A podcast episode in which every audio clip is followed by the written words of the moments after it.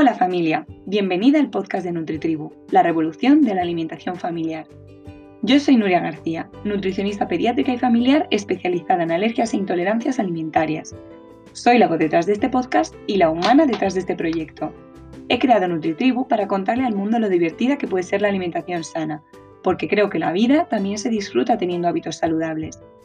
Para ayudar a las familias que quieran mejorar su alimentación y cuidar la salud de los suyos para ayudar a las familias con alergias e intolerancias a vivir este proceso sin miedo, cuidando la alimentación y la salud de los peques desde la tranquilidad y la seguridad. NutriTribu es un espacio en el que divertirse comiendo sano y aprender sobre nutrición.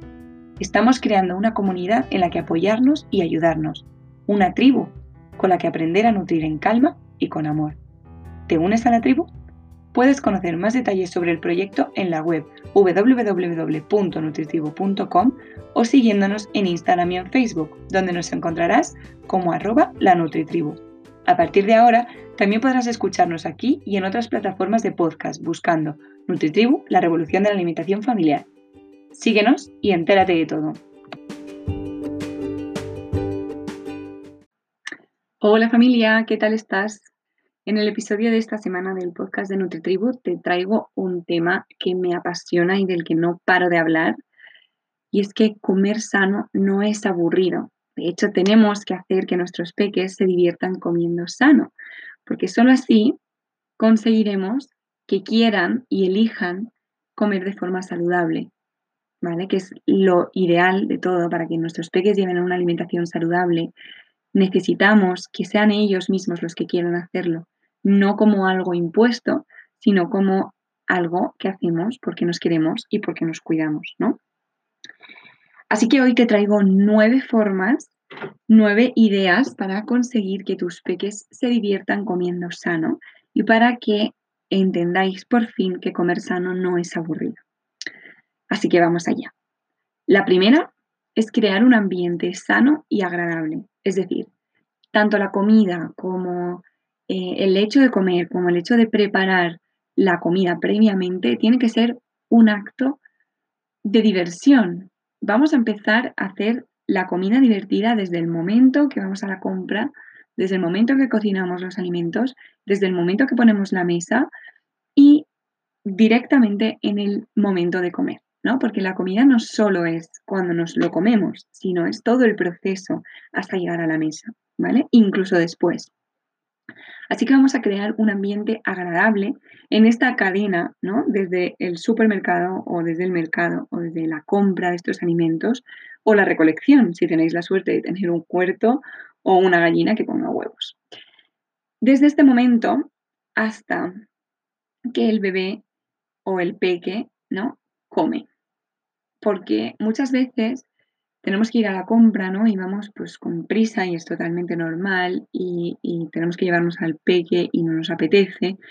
Y es normal, pero podemos hacer una aventura de ir al supermercado como si fuese la caza del tesoro, ¿no? De tenemos que comprar esto, ¿no? Y hacer de verdad algo divertido, porque yo sé que tenéis millones de ideas y a veces muy pocas ganas, pero pensad en el impacto que puede tener que el peque nos acompañe al mercado a comprar frutas y verduras y que lo hagamos divertido, pues lo que va a hacer es que llegue a casa deseando cocinar esos alimentos o deseando hacer una ensalada y comérselos, ¿no? Y no es tan fácil, como lo digo, no es de un día y ya está, ¿no? Pero te animo a que hagas la prueba y a que intentes hacer algún día algo divertido con tus peques, asociado a alimentos saludables, obviamente, no es ir a hacer la compra y comprar un huevo kinder, ¿no? Porque mm, lo quiero hacer divertido, no es caer en esto para hacerlo divertido, se puede hacer divertido con alimentos saludables, ¿vale? Y obviamente en la mesa, la mesa, el momento de comer tiene que ser agradable, tiene que ser distendido, tiene que ser un momento para compartir y disfrutar en familia, porque si no lo hacemos divertido, nuestros peques no van a querer comer saludable, no se lo van a estar pasando bien y no van a querer, mm, van a poner muchísimo más mm, rechazo, ¿no? Más Mm, dificultad en conseguir una, comida agradable y lo que vamos a acabar consiguiendo es que sea una guerra para, para ellos y para nosotros también. Entonces, eh, todo esto que, dices, mm, puedes estar pensando, ¿no, Nuria? ¿Qué me estás diciendo que voy a hacer la búsqueda del tesoro en el supermercado o en el mercado?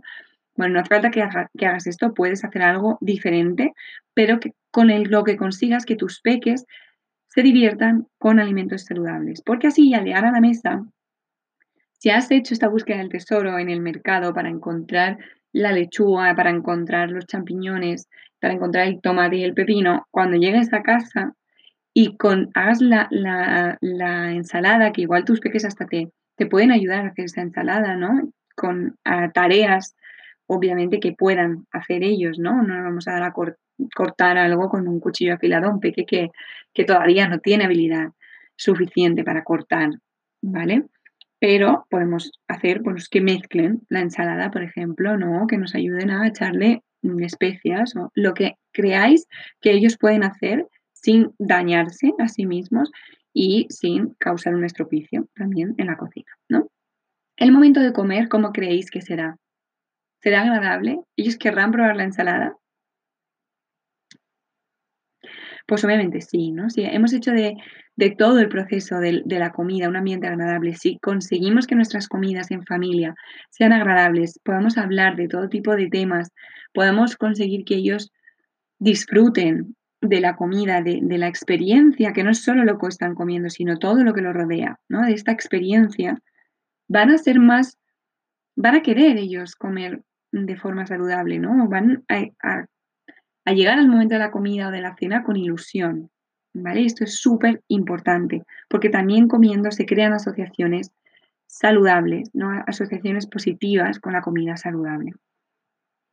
La segunda idea es jugar con la comida. Si quieres indagar en este tema, te invito a que escuches el episodio 30, en el que trato justo de este tema de jugar con la comida. ¿no? Y de por qué los peques deberían jugar con la comida.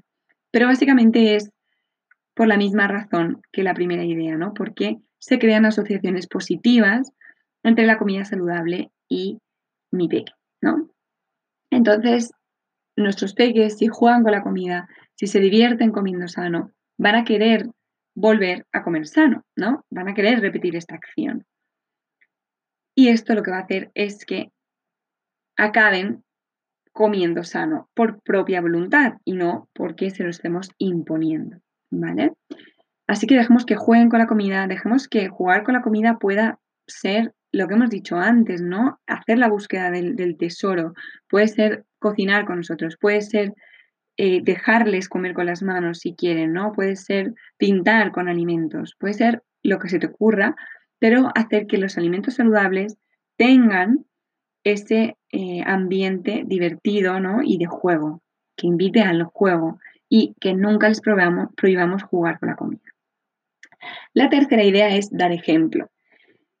También tienes episodios sobre esto, también tienes em, un episodio también en Instagram TV hablando de la importancia de dar ejemplo, tienes toda una eh, serie de episodios hablando de este tema porque es súper importante que si queremos que nuestros peques se diviertan comiendo sano, nosotros como padres, como madres, como las personas, los adultos de referencia de nuestros peques, también nos divirtamos comiendo sano. No solo que comamos sano delante de ellos, que también, sino que lo hagamos divirtiéndonos y disfrutando de comer sano. Porque de nada me sirve comerme un plato de lentejas si lo hago a disgusto, porque mi peque lo ve y lo nota, ¿no? Obviamente es necesario que comamos sano y que nos vean comer sano, pero también es muy importante que comamos sano disfrutando de lo que estamos haciendo, ¿no?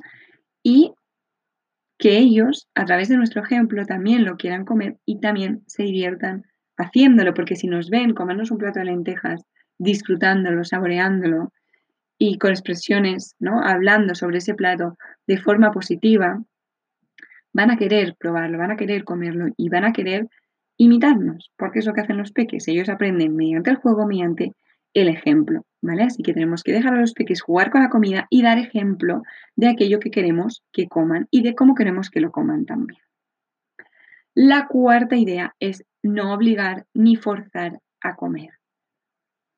Esto es obvio, ¿vale? Pero el hecho de obligar a un, bebé o a un peque a comerse todo, a acabarse el plato, a comerse sí o sí cierto tipo de alimentos, lo único que va a conseguir es lo contrario, que no lo quieran comer.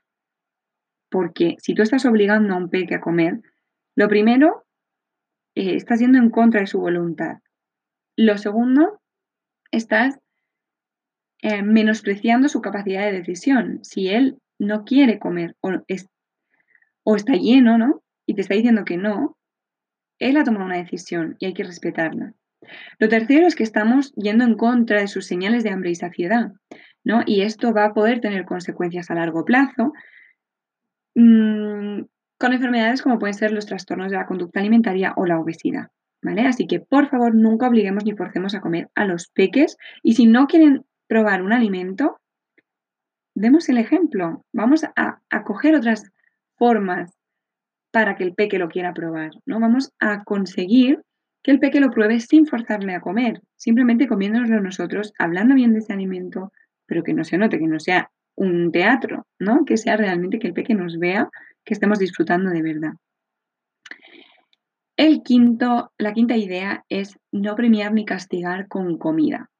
Y sobre esto también he, hecho varios episodios. El episodio 14 del podcast, que era Los Goya de la Nutrición Infantil, y el episodio 15, que es Los castigos alimentarios y otros, eh, y otros castigos, ya no me acuerdo del título, pero algo así, ¿no? Los castigos con la comida al final, ¿no? Y ahí en esos dos episodios podéis ver tanto las razones por las cuales no debemos premiar a los peques con comida y las razones por las cuales no debemos castigar a los peques con comida. Y esta, eh, estas dos herramientas que no debemos de usar para conseguir que los peques coman ni sano ni no sano, para conseguir que los peques coman, porque normalmente premiamos con alimentos poco saludables y castigamos con alimentos saludables, ¿no? El hecho de quédate toda la tarde aquí sentado delante de tu plato de espinacas, ¿no? O el hecho de si te comes todo esto, luego te doy eh, un yogur de fresa o un chocolate o un lo que sea, ¿no? Esta, estas dos herramientas de verdad que no conviene para nada usarlas junto con la anterior, la de no obligar ni forzar a comer. Porque el hecho de obligar, el hecho de premiar y castigar a los peques, lo que va a hacer es que cree asociaciones positivas con alimentos poco saludables y asociaciones negativas con alimentos saludables, ¿vale? Esto lo que va a conseguir es que el peque no coma sano a largo plazo o que el peque no quiera comer sano a largo plazo y es lo contrario de lo que queremos conseguir, que es que los peques por sí mismos quieran comer sano, quieran divertirse comiendo sano y elijan comer sano, ¿vale? Estas herramientas a corto plazo nos valen, pero a largo plazo van a conseguir el efecto contrario de lo que queremos conseguir, ¿vale? Así que, de verdad, evitaroslas. La sexta idea es cocinar en familia, que ya lo hemos hablado un poquito, pero de verdad que cocinar en familia es una de las mejores herramientas para que los peques consigan comer sano y se diviertan haciéndolo, porque el hecho de cocinar para ellos es un juego, ¿no? Y podemos jugar con la comida cocinando y haciendo platos, nos pueden ayudar a cocinar con tareas que ellos puedan hacer, que no les pongan en peligro y que, estén adaptada, adaptadas a sus Em, a su edad, a su desarrollo, ¿no? A lo que ellos puedan y quieran hacer. Obviamente no les vamos a obligar a cocinar. Pero es súper necesario que le dejemos a ese peque, bueno, cocinar, ¿no? Y que se sienta integrado también en la familia, que sienta que él puede ayudar y que puede hacer cosas con la familia, ¿no? ¿Qué impacto puede tener cocinar en familia, pues que en el momento de comerse ese plato, al haberlo hecho él o ella, vaya a estar muchísimo más dispuesto a comérselo y a, probarlo por lo menos, ¿no? Porque lo ha hecho él y, ha, visto todo el proceso de, desde los alimentos en crudo a los alimentos al plato cocinado, ¿no? Así que prueba a cocinar en familia con tu peque un alimento que no le guste, que no quiera probar y me cuentas qué impacto ha tenido en, que se lo haya comido o no, ¿vale? Y que le haya gustado, ¿no? Que también es muy importante. La séptima idea es inventar personajes saludables y divertidos para que el peque disfrute de ellos, ¿no? Y luego se lo podemos eh, mostrar en la realidad. Es decir, pueden tener un peluche de tomate, yo tengo un peluche de tomate, pueden tener juguetes, ¿vale? De frutas, de verduras. Ahora he visto un montón de mordedores, ¿no? Pues de sandía o de alimentos saludables y no saludables. También he visto mordedores de, tableta de chocolate o de donut que no me gustan nada porque lo que hacen es todo lo contrario de lo que queremos conseguir, ¿no? Pero si eh, los alimentos saludables entran en la vida de los peques a través de juguetes, a través de, de juegos de mesa, a través de peluches, ¿no? Y luego en la vida real les presentamos, ¿no? Como si fuesen los primos, ¿no? Mira, estos son los tomates, los primos de tu peluche, por ejemplo, ¿no? Los peques van a visibilizar y van a normalizar los alimentos saludables como algo divertido. Y el 8, la idea número 8 que tiene mucho que ver con esto de los personajes saludables y divertidos es que leamos cuentos con valores.